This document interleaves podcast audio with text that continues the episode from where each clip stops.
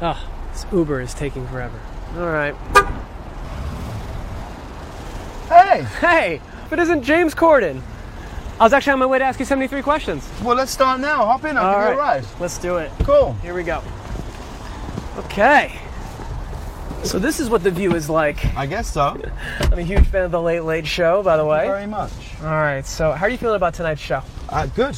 Who is on tonight's show? John Leguizamo and Sasha Baron Cohen. I love carpool karaoke. Thank you. Uh, what's your favorite moment from it? When Stevie Wonder called my wife. What one celebrity is on the dream list to stop the car for? Beyonce. What one celebrity would you not stop the car for? Dominic Cooper, he can walk. If you were in a boy band, what would the band's name be? Insatiable, because you just can't get enough. Who would be in Insatiable? Me and the four remaining members of O Town. Can we do a little karaoke right now? Sure. All right, it's got to be public domain though. That's fine. I have a stack of public domain songs right here. There you go. Ah. Amazing grace, how sweet the sound that saved a wretch like me. Good. All right, we're here. Let's All do it. right, let's do it. So, how's life been treating you in Los Angeles? I'm enjoying it. Yeah. What's your favorite thing about living in LA? Uh, the weather.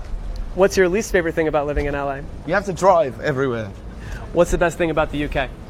The people. What's the biggest difference between LA and UK? The people. What's uh, one thing you wish you had from the UK here in LA? My immediate family. Who's the most important person in Hollywood? Jimmy Iovine. What's the best piece of advice you had when starting the show? To just be yourself. What's the best piece of advice you've ever received? If you're doing it wrong, do it strong. Up to you. Well, thanks very much. What's one thing you can't live without? Oxygen. What's one habit you wish you can break? I bite my nails. It's a nice foosball table. Yeah. Uh, what's your favorite sports team? West Ham United. Do you know their cheer? I do, and we don't call it a cheer. What's David Beckham really like in person? He smells amazing. What's Benedict Cumberbatch really like in It's person? beautiful. What's the Queen really like in person? I've never met her. James, what do you really like in person? I wish I knew Johnny. I really do. What's your go-to cocktail? An Eastern Standard. What would your last meal be? A Shake Shack burger. Are you afraid of anything at all? Just stuff happening to my family. Bad things. Oh, Hey, Tori Kelly. Hi. James, who's your best friend? Ben Winston. Who was your first kiss? Rachel. And what time do I need to be on set? In about 15 minutes. Okay. Does that count as three questions? it does, yeah. Do you want to see the set? Let's do it. Come with me. What's your favorite TV show of all time? The West Wing. Favorite movie of all time? As good as it gets. E What's a movie that made you cry? E.T. If you could star in any Broadway show, what would it be? Uh, funny thing happened on the way to the forum. Who's your favorite Disney princess? Jasmine, obviously. What's the most British thing you can possibly say? God save the Queen. What's the most American thing you can possibly say? Oh my god, you guys, this is amazing. oh, hey Jed. Who's this guy? This is my driver, Jed. He drives me in the hallways. Is this how you normally get around the halls? Absolutely not. What is the bravest thing you've ever done? I did three parachute jumps in two hours. What is the stupidest thing you've ever done? I did three parachute jumps in two hours. What's your craziest fan moment? Someone asked for a picture of Jones, only my knees. What, what's the best thing about the internet? That people can watch our show at any time of the day. What's the worst thing about the internet? That people can tell me what they think of our show at any time of the day. Who should everyone be following on social media right now? Alfie Days. Thanks, Jed.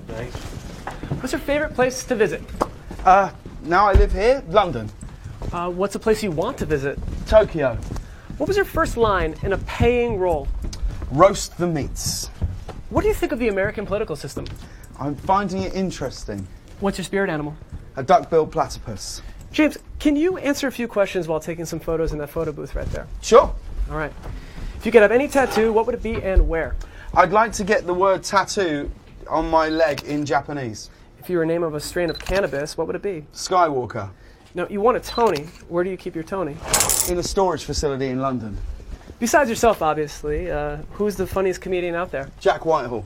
When I did this with Anna, she said that you were her favorite comedian. How do you feel about that? I was very, very touched. How would you describe Anna in three words? Smart, passionate, and kind. How would you describe yourself in three words? I don't know. Well, this is a beautiful theater you got. Thank you. Um, if you had one superpower, what would it be? Uh, I'd love to be able to stop time. What's your favorite curse word? Bollocks. What is your pre show ritual? I normally just have a coffee. Uh, what is your post show ritual? I get in my car and drive home. What's one cause you feel passionately about? That there are people on the planet who don't have clean water. If you could change one thing about the planet, what would it be? I try and give everybody clean water. James, this man on an iPad wants to ask you a question. Cool. Hey James, my wife and I are considering having a child. What's the best part about being a father? It gives you great perspective on your own life and you realise how irrelevant a lot of it has been until this moment. What piece of advice would you offer your 13 year old self? That it's just school, it'll be over soon, and a lot of these people are just dicks. What's the secret to a great interview? Honesty. Uh, whose show would you most like to be a guest on? Jimmy Fallon's The Tonight Show.